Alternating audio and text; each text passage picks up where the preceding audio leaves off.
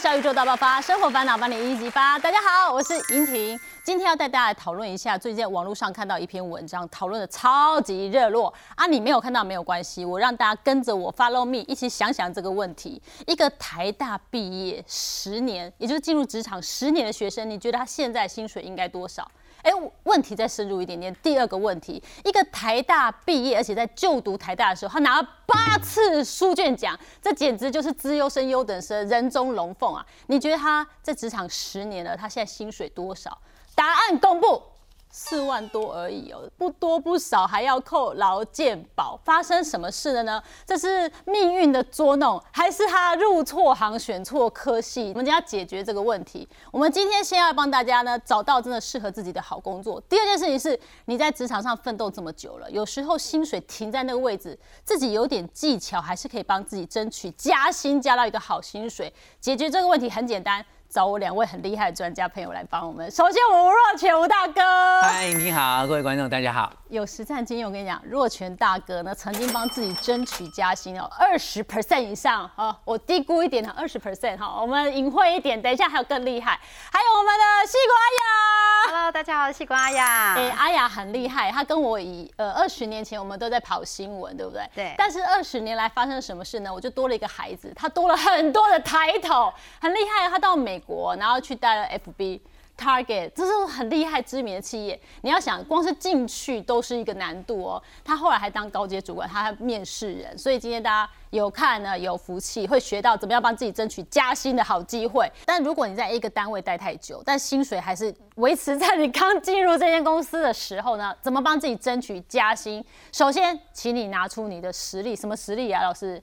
哎，其实实力分两种哈，就一个硬实力，就是要把你真正做到的工作的绩效，把它。具体化、报告化，哈，就是让呃你的主管可以很清楚，从一个简单的表格就可以知道你的工作绩效为公司贡献了多少，譬如说营业额或生产力啊。可是很多人很常常讲，就是我常加班，我每天都加班，就讲自己花多少时间，然后做了多少多少的事情，尤尤其有时候是流水账，这个东西是不 OK 的哈。你要讲说，哎，我这样的工作能力，如果你在业务单位嘛，就看业绩嘛，看提高了多少；如果是一个行行政单位或客户呃服务的单位就看客户的满意度啊，你甚至可以自己去呃做一点点简短的事，要说，哎，十个客我问了一下，他们对我的满意度都到五分呢，一到五分，其实我我觉得我自己对公司是很有贡献，这是一个硬实力，把它绩效化、报告化哈。那软实力呢，其实还是要平常。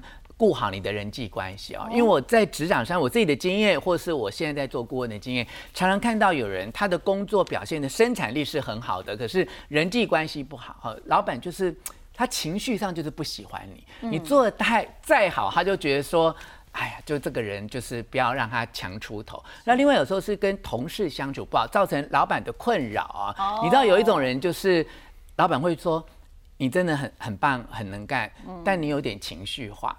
哦，情绪化这件事情可以淹没你所有的工作绩效哈，所以这个软实力就是要让老板加薪的时候加得到他心里面是开心的，是甘愿的。我觉得不用过度讨好，但是不要树敌啦，不要让人家觉得说。呃，你工作那么能干，能力那么好，有什么用？你就是在 team work 啊，在横向的联联系上面，你的能力是会被扣分的。对，好，这个要谨记于心哦。那再来就是，如果到外商公司的话，呃，要注意要有思考力哦。对，那我刚刚先讲一下，这个老师讲的很有道理，因为我们在外商，其实这个升迁的时候不是老板决定的啊，他是这样子，他是有一个会议，这会议呢是你的老板会先提案，嗯，比如说提议，我认为这个我团队上面有九个人，我想要升迁这个跟这个，嗯，可是到底有没有升迁呢？不是老板决定的，是老板的同才决定的。所以呢，老板的同才下面的人才是你要讨好的人，因为老板的同才怎么知道你要不要升迁，他也不知道，所以他一定会去问你他下面的人，那是他下面的人有跟你共共事过，所以这个时候才是很重要。那外商还有很重要的一点就是他想要确定这个人是有未来有发展性，发展性的意思什么？很重要的一个是他要能够思考，因为。问题一直出来啊，他要怎么样才能找到解决的方式？举例来说，思考力，他哦，这个好抽象，不会不会。我跟你讲，比如说，有一次你是一个水果摊老板，嗯，水果摊老板说，我跟你说，我们要多赚一点钱，所以西瓜拿去放在外面，因为这样比较不会被偷。老板给你的资讯是什么？哦，我们的目标是增加业绩，我们的策略是减少偷窃。然后这个时候，工读生就很白目过来说：“我不同意，我觉得应该要西瓜放在里面，放在冰箱旁边，冰箱里面有卖西瓜汁。”这个时候，工读生同意了老板的目标，增加业绩。嗯，可是工读生提出一个新的策略，策略是什么？我要增加利润。不是减少偷窃，增加利润，因为果汁利润比较高，西瓜放在冰箱旁边，果汁卖的比较好，所以会增加利润。所以你的原则是有卖果汁的地方旁边放新鲜水果，然后手段是把西瓜放在冰箱旁边。是，所以就是说我希望更大利润，那你自己存丢一下，看看说，哎，我放里面放外面，自己做最后的选择，那就是我们在动脑思考。好，那好，这样好了，我们已经知道说自己要具备什么样的能力，我知道我的思考力怎么帮公司创造最大利润。怎么样？我拿出我软实力给老板看到，我还有硬实力哦，全部可以做得到。那我什么时候开口说，嗯，老板，这个，嗯，不好意思，最近这个年底手头有点紧啊，不是？这个要什么时候开口要加薪啊？这个是很重要的哦。是，我们来看哦，其实呃，建议大家几个重点啊。第一个重点就是时机很重要哈。如果是公司有固定 regular，譬如说每年会 review 一次薪水，那么在加薪前的一两个月。其实就是你去呃给老板就做一些沟通的机会，就啊在两个月左右我们就 review 这个薪资，那老板看一下我的 performance，那我现在对于这个薪资的期望是什么啊？因为有时候是公司很赚钱的时候，或自己完成一个很大的案子，而且这个案子是。哇，这个举国欢腾哦，公司上上下下都觉得说你贡献很多，那也可以让呃老板记得这件事情。你不见得要求立刻下个月就要加薪，可是可以跟老板说，哎，这个案子完成，我自己觉得我付出了很多，也的确达到这样的绩效。那我们下一次加薪的时候，请老板可以把这一次的成果把它考虑进去啊，好懂事哦。然后不要在老板哦，就是。心情不好、很焦虑、压力很大、脸很臭，或公司非常不赚钱的时候，去谈这个薪资。好，那如果是公司很不赚钱，但是你还是觉得说你很有贡献啦，哈，你还是很想要争取加薪，那就是等你旁边跟你工作性质很相近的同事离职的时候，也是一个时机。哎，真的哦，别人离职我可以去谈加薪。哎，可以跟老板谈一下，说，哎，也许你暂时还没有办法立刻找到人，那他的工作我主动的来。做做看，或我利用下班时间多加班一点做做看，然后把他的薪资就是加给我，我们可不可以这样试试看，会不会让公司整体的人事的成本降低，但是工作效率并没有减少。对，而且你很熟这个部门这个单位。对，那你一定要先确定你有这个能力可以胜任，然后老板是个有良心的人呐，因为你有碰到一些黑心老板，好啊，两个人工作都给你做，他就是不加你薪水。对对对，就阿雅离职，这个若泉啊，不好意思，他离职，他工作在你身上。因为老老板请人也是要钱嘛，那一份事情没人做，他外面请人也是要钱啊，不如给里面的人做，至少员工还开心一点，又做得又很好，对，充满干劲，可以考虑一下，皆大欢喜。那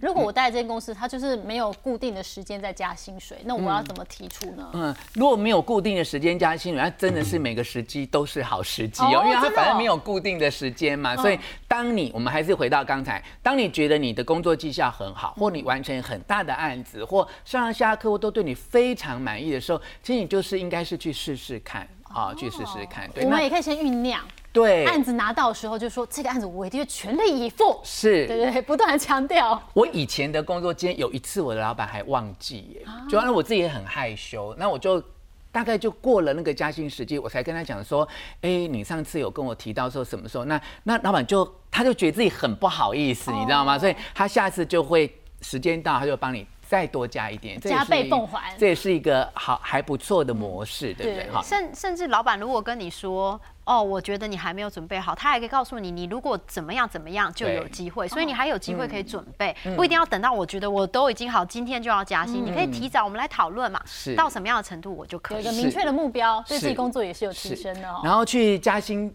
尽量不要牵扯别人。哈，有些人会说，哎，我我我看到那个那个小雪啊，那个你那个他好像早上要迟到在做美甲。啊，那早上都我帮她打卡，类似就大家劳逸不均嘛，我觉得我就是比她工作多啊，所以我要我觉得你尽量，因为你牵扯别人，就反映出来意义就是说你的主管无能啊，他就是不会管理啊，待人不公啊，好像没有办法把这个 team 摆得服服帖帖，所以不要牵扯别人。哈。那第三很重要的重点就是不要讲你家的。私事很多人会说我爸生病，我家买房子要贷款等等的。那因为那是你家里老板想干我什么事？对，老板的 OS 都是这些，可是成熟老板都会关切说啊，那让父亲身体有没有好一点、等等。可是他不会因为这个原因加薪给你，所以千万不要讲自己呃私事。好，那最后给大家一个建议，就是其实可以出一下险招啦。哈、就是说啊，我现在这个三万六已经。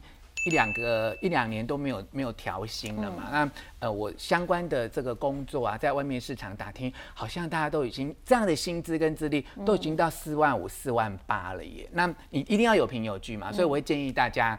不管你工作多安定或多不好，你至少一年一定要去外面就是 interview 一次啊，了解市场行情，然后掂掂自己的重量哈。是，我告诉你，我的学员经过我的建议之后，其实你知道吗？就是有些人本来没有想要换工作，可是因为去 interview 之后，发现其实自己在市场上面，像西谷爱雅讲了，就找到自己的价值，觉得说啊，原来我在市场上是很受欢迎的。那另外一种例子哦，就本来以为公司很不好，抱怨很多，然后去外面 interview 一轮回来之后都没被录取，之后他又觉得说。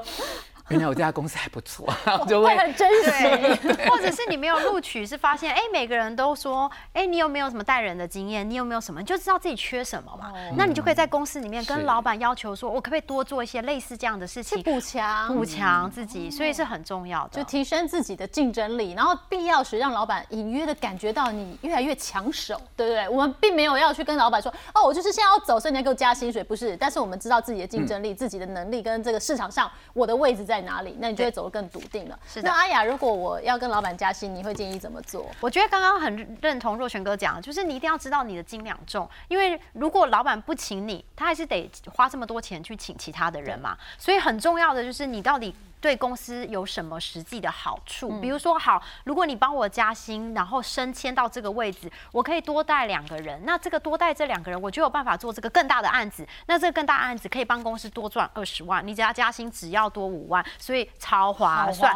因为加薪对公司来说是个投资嘛。那他投资可以得到什么是非常重要的。所以了解自己的市场价值跟这个实际的好处，然后算出来说，如果我们未来可以多做这些事情，对公司什么有什么样的帮助，这是很重要。嗯，哎，有时候加薪这件事是自己主动出击，有没有那种这个手段更高的？我被动让老板觉得不帮他加，我过不去了，也可以嘛，对不对？对，因为你你如果觉得他想要留下你，那留下你他就愿意付多少钱？那多少钱有一个是这个市场价值是多少，一个是你这个人除了这个市场价值，你对公司来说有没有多愿意用心？那好。能够做事情的人很多，可是你有没有办法能做事情又能够用心，这就很难找。但是我们要先想想哦，找工作这件事情有时候呃有点机缘，然后有一点就是你的能力也要被看到。哦，就算你很有能力，可是对方看不到，他就是没有用。所以我们先来找呃看一下找工作我们需要注意哪几个方向。若璇大哥，我们就来看看面试这样做好工作绝对不会拒绝你哦。第一个客制化履历就是阿雅做的事情，他刚才讲他刚才讲五百封客制化，表示他真的是很积极很。很努力的去求职哦，那呃，我跟他相对啦，我我这一生只写过三十三份履历啊，但是我靠那三十三份履历，我拿到三十二个工作机会，几乎百发百中。刚出社会的时候，可是我跟他一样，我就是克制化，我是每一家企业我都写一封单独的信，然后那个 cover letter 就是写给总经理或人事部的经理，然后讲的就是，哎，我在呃其他的报道上面了解你们这个公司正在呃发展当中，那可能会需要像我这样的人才哦。那刚才。大家听到阿雅说五百分，大家可能头都晕了。其实你只要善用 Word 啊，或是 Excel 的一些呃合并列印的技巧哦，其实很容易做到哦。就它有一个共同的文本，但你只要在另外一个栏位是用不同公司的职称或名字，把它就是刊入进去，是电脑可以一次帮你列印五百份。克制化的履历哈，这是是一个观念。那第二个，我是觉得说，其实你在做这个克制化履历的过程当中，你就要去了解这每一家公司它的特色。如果你现在都是在网络上面求职的话，因为那个履历表可能是制式的，它可能就只有一个哎，人力银行，那你就以你最近最想要去的那个产业的模式来做那一张履历表，是。嗯，让你会让你想要进去那家公司。看到的时候会觉得说啊，这是为了我而克制的履历表。对，不是说一个版本到处丢这样，对你会觉得这个人好像有点没诚意。但我也收过那种，因为我们像我自己公司是试车频道，嗯然后他其实也克制化把名称都换上了、b u t 就是细节处还是漏掉，因为魔鬼就藏在细节。他最后说啊，像我个人就很喜欢看这种美妆类的，我想天哪，我什么时候做过美妆了？所以呢，魔鬼还是在细节处要注意哦。要要要取代一下，对对对，自己要再重新 review 一下，再按 send 出去的时候，自己再重新检查一次，到底有没有符合这间公司哈。再来呢，就是找人脉很重要。哎呀，人脉有多重要？对，因为像那时候就是在找工作，大家都是说啊，你一定要找人介绍比较好。那可是其实台湾很小，其实你随便问一问，都一定有人在那些公司相关的，不要说那一家，但可能相关的公司工作。那履历啊，就这个投履历的时候，你通常看到这个职缺说明，职缺说明都写的很普通，因为有时候可能老板很很没很忙嘛，哦，去年招募，我赶快把去年的找出来，然后就放上去，所以他不会太给你太多的线索。那但是问一下人，其实在里面的人就知道，哦，公司最近很在意，呃，这个企业内训的东西，公司最近很老板很在意增加利润，老板很在意增加这个留客量，所以你可以其实得到很多的线索。所以找人脉，了解公司到底现在需要什么，再来克制化的你履历跟你的面试内容是很重要。对，就是人脉不是只是帮你介绍工作啊，帮你这个包打听哦，还很重要。你要知道公司内部的状况，还有就是找资料，找什么资料？啊若泉哥，其实你可以上网哦，就是去呃 Google 一下这间公司的背景，哦譬如它什么时候成立的，现在董事会或其他的股东的成员啊。那网络上其实有很多考古题的，就是嗯有到过这一家公司求职，有些人会分享一些他的经验哦。那我想大家还有个问题就是说，哎，那如果是小公司，我好像在网络上比较没有这种考古题的怎么办啊？其实我觉得你只要有心，其实你问问学长姐或相关的企业，你一定会问到一些消息。那如果这一家公司你 apply 是一个正式有登记的公司，它至少有盈利登记或哎我们的官方的单位一定会有这些公司的资料，就是。资本额，然后有多少人，大概了解这个公司的规模。那最笨的方法，其实我以前也做过这样的事。就假如我明天要去应征这家公司，可是我真的对他一无所知，那我就前一天就吃午餐的时间，我就先到这个公司附近，大概看一下。第一个，先了解一下它的位置嘛，你们也不会找不到，也不会迟到嘛啊。那经过他的公司的门口，大概知道一下出入的人或里面的员工跟客户大概的一个样貌，其实会让你很有。把握跟信心，因为你好像已经是排演过了一次，你隔天去应征的时候，你会很胸有成竹的进去。对，说不定跟管理员还聊起来了，知道这个公司的作息。我有一个朋友在美国工作，就是真的把履历拿到管理员，然后给了他。嗯然后半年之后有人回他，他说那时候我其实就收到你的履历，但是那时候我们没有招人，现在我们在招人，他就真的进了那家公司工作。不要放弃任何机对会。，管理员没有拿去垫便当。好好哦，这对，好我以前去求职的时候也是，他也说他没有没有 vacancy，就没有那个、那个职缺缺。那我就每个月打电话问他现在有了没，那他会不会觉得这个人也太积极了，要很礼？貌，要很礼貌。对，就是我我很期待，那不晓得现在有没有有没有出缺？可是我真的一年以后进了这家公司，而且那家公司的副总告诉我说，他为了雇佣我，他特别写信去美国的 headquarter，就总公司去申请的这个职缺。说到现在哈，有看有得分。接下来这段大家努力认真的把它 K 起来。我现在接下来化身面试官大魔王，好好考考我们现场两位哦，什么样的状况都会遇过。我们不妨就这样，哎，虽然若泉跟你待过外商公司嘛，你在外商公司哈，对，但是你今天代表台湾本土企业好不好？是然后我们阿雅就代表外商公司哈，我们来试试看哈。嗯嗯好，那我一开始先是一个苛刻的面试官好了，自己给自己一个角色哦。好，吴先生，我看完你的履历了哦，麻烦请你谈谈你自己。哦，是这样的，我这个人哦，从小哈就很谨慎，而且我对数字是特别的敏锐跟小心。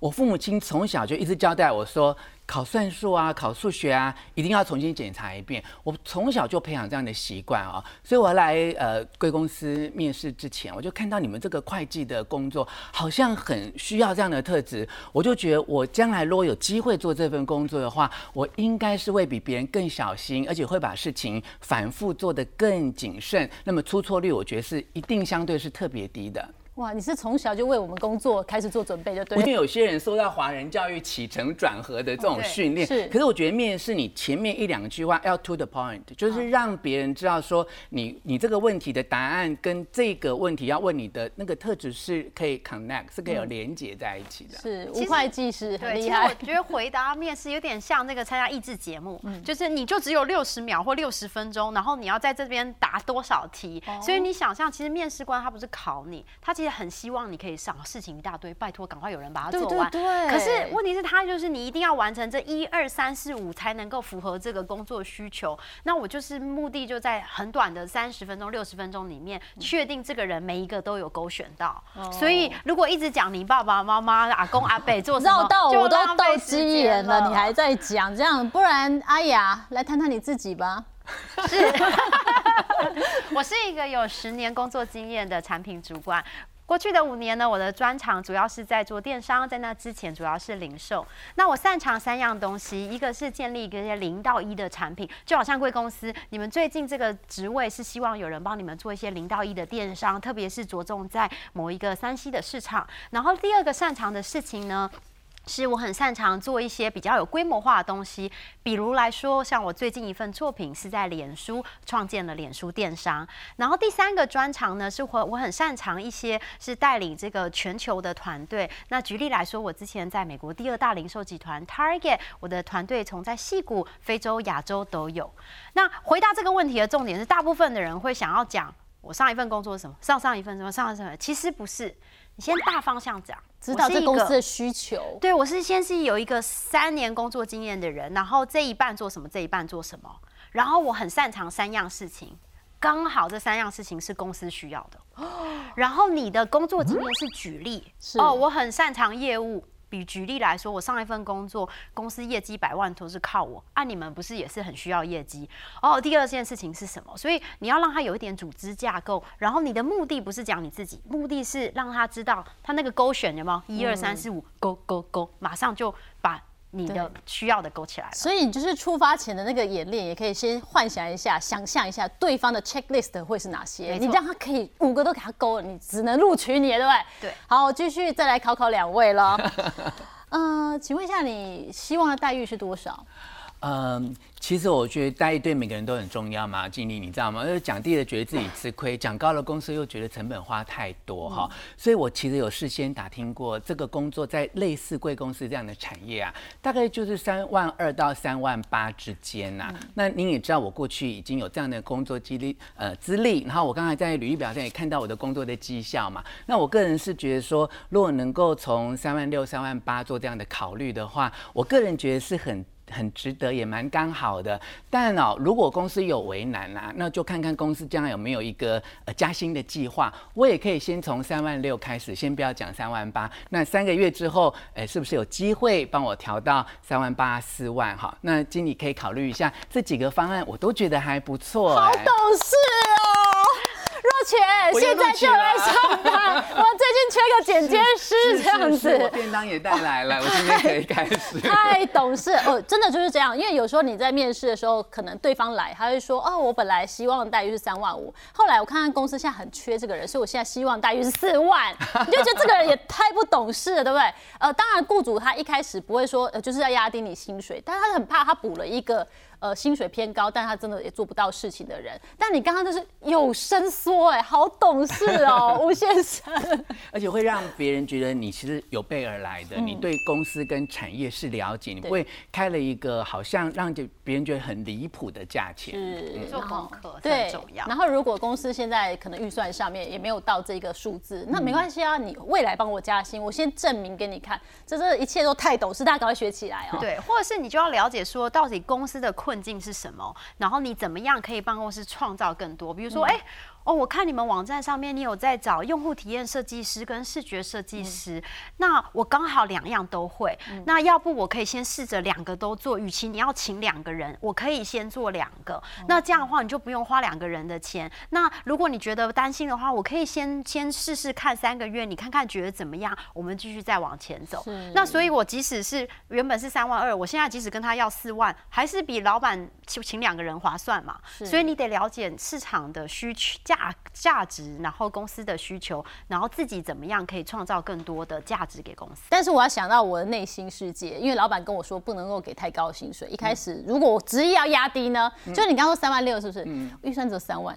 嗯，就遇到这种状况，这种主考官怎么办？其实以我以前的经验，其实有两种哎，一种呃 interview 的方法是故意给你压力的。所以你要判断说，他是故意想要看看我的反应啊。那我觉得你很喜欢这份工作，你可以以退为进，说啊这样的话，其实我因为真的很喜欢你们公司，我觉得大家也应该要共体时间哈。但还是要讲一个计划，就是说，那我们是不是三个月或半年看到我的工作绩效之后，因为我真的很诚意要来，而且这比我期望的薪水低嘛，那我就希望呃有有个计划，就是我们将来可以加薪加到哎，我觉得可以激励自己的这样的一个。数字，这样我觉得对自己跟公司都好。好，这是第二种可能。那第三种可能，如果你觉得他也不是故意做一个情绪压力的测试，然后他就真的只能给这样的薪水，我觉得你真的不要恋战呢。因为如果他薪水就是这么低，你一开始你就工作很不开心，你又对自己非常有信心，你真的可以谢谢他，就是日后再联络。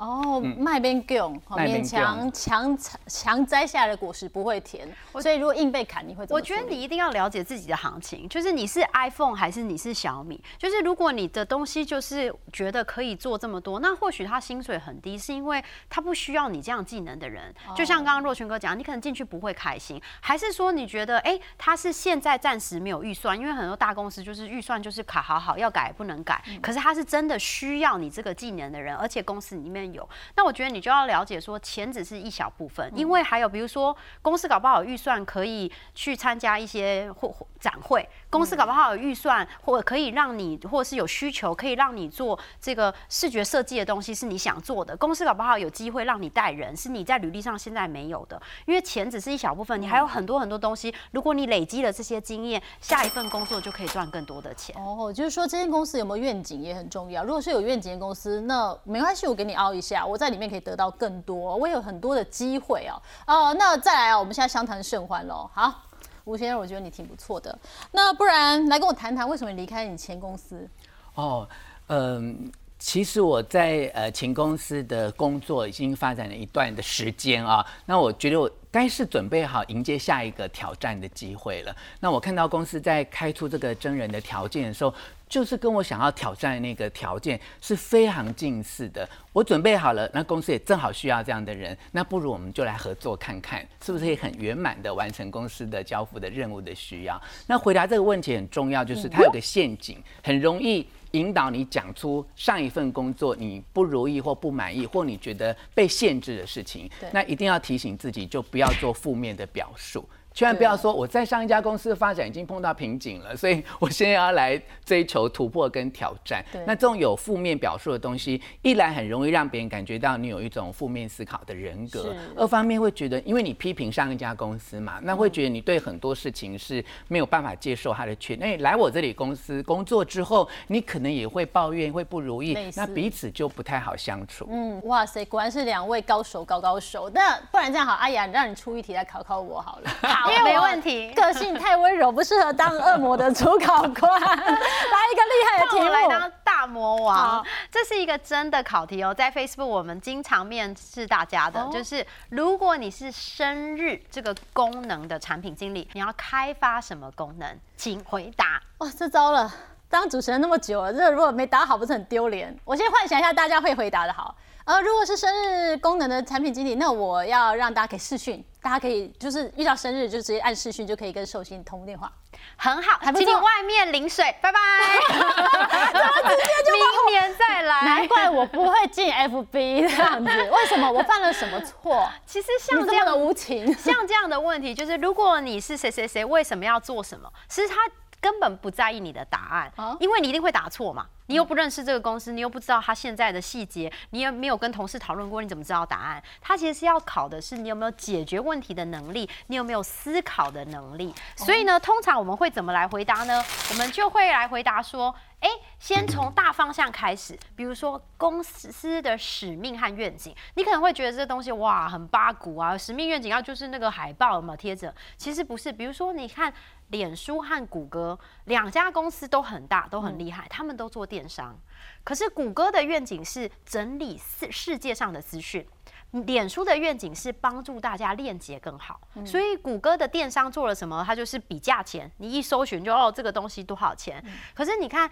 I G 的电商是什么？哦，网红来推广，或者是社团、社群来推广。它因为它链接，所以公司公司的使命和愿景所以我用视讯跟你链接啊，还是坚持我的答案可能是对的，可是他要听的不是这个答案，是你怎么得到答案哦，是那个逻辑。答案是可能是对的，没错。那再来呢，你就要回归到就是你要解决什么问题？比如说，好，生日的解决问题是用户是谁？哦，用户是生日的人。哦，我需要。礼拜要生日，那有什么痛点？我想要昭告天下，但是我又很害怕大家觉得我实在太烦。那或者是比如身边的好友有什么痛点？就哦，我觉得如果你要生日要约哪里啊？你跟那个谁熟不熟啊？你现在搬家了吗？你有没有在一六八那个哪个时间可以吃饭？所以可能这些痛点，然后再来你才想说，好，根据这些痛点，我要选哪一个？怎么选呢？比如说列出评估指标，哦，哪一个痛点比较痛？哪一个痛点比较多人有痛？哪一个痛点比较符合公司愿景？哪个痛点比较符合世界趋势？然后你选出来之后，你再来想解决方案。比如说，哦，我要选出来的痛点是每次都会忘记朋友的生日。好，解决方案是哦，我可以有提醒，我可以有这个相片来推大家，我可以有大家一起讨论什么等等。然后一样的列出这个选择的选择的标准。然后再用这个选择标准，比如说哪一个要很多工程师，哪一个要花多少钱，然后最后再选解决的方案。那如果我在参加面试啊，我也知道这个逻辑，我也把它谨记于心了。但我总不能跟他说，我现在先不能急着回答，我必须要怎么去应对进退呢？你可以先开始，就是说，哎，那要不我会跟你分享一下，我觉得公司的愿景，那可能的这个到底是哪一些用户，然后我最后再告诉你，我觉得我的答案，你觉得这样好吗？哦，就面试上你有逻辑，你有在思考，而且面试其实是一个谈话，大家不要想面试是我问你，你回答，面试就像一个会议嘛，你以后要跟这个人共事的啊，所以就是会议说，哎，我们来谈话，来讨论的过程，一起来讨论出答案。对，好，这个大家真的要记在心里，把这个绝招学起来哈。